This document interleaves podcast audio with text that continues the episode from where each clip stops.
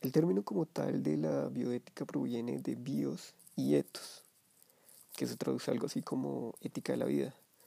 Tiene como objeto de estudio el problema de la supervivencia humana y es un puente entre los alcances de la ciencia y la ética clásica. Fue en la década de 1970 cuando el bioquímico Van Rensselaer Potter empezó a hablar de, de ello en Biotics Brush to the Future, mm, en el cual se visualizó una estrecha relación entre el mundo de las ciencias de la vida y sus hechos y sus valores éticos. Mm, la bioética tiene principios como lo son el respeto por la autonomía, beneficencia, la no maleficencia y la justicia. El carácter indisciplinario de la bioética se reconoce porque se apoyan varias disciplinas, como lo son las biológicas, humanistas, económicas, filosóficas, políticas y legislativas, para, producir en conjunto el bien social en el presente y futuro de las generaciones. Eh, la bioética se ha consolidado como un espacio de reflexión multidisciplinario necesario para abordar con éxito los problemas complejos en, ámbitos específicos de la atención sanitaria y ha ido ampliando progresivamente su enfoque para estudiar eh, factores naturales, tecnológicos y sociales que pueden tener repercusiones sobre la salud humana y sobre la biosfera en conjunto.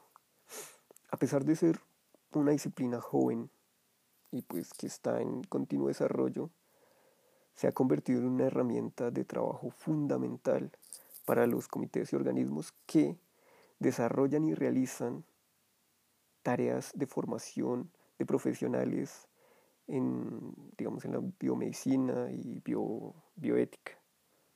Bueno, ahora sí nos vamos al punto de vista práctico, la bioética aborda los conflictos éticos que surgen con, en las ciencias biológicas, como puede ser el caso de la investigación en animales, la, manipulación genética, problemas derivados del uso de combustibles fósiles, eh, la contaminación de los suelos y pues del agua con productos químicos.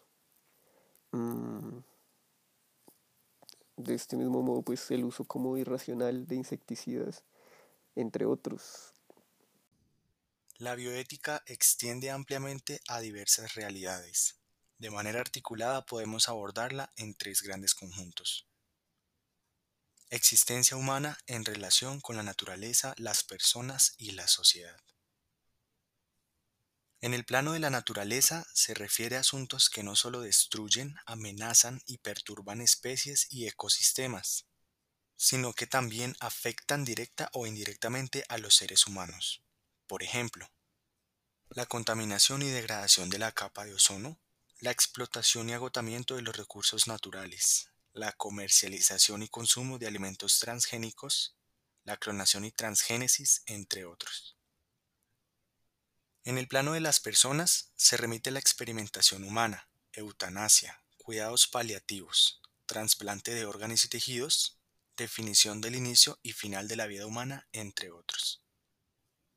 En el plano de lo social se abordan las cuestiones en mención en el plano de las personas desde diversos niveles, como la legislación o no legislación sobre cuestiones que dependen de la conciencia individual en una sociedad diversa el aborto, la explotación de técnicas biomédicas, pruebas genéticas y la desigualdad biomédica en países tercermundistas son ejemplo de ello.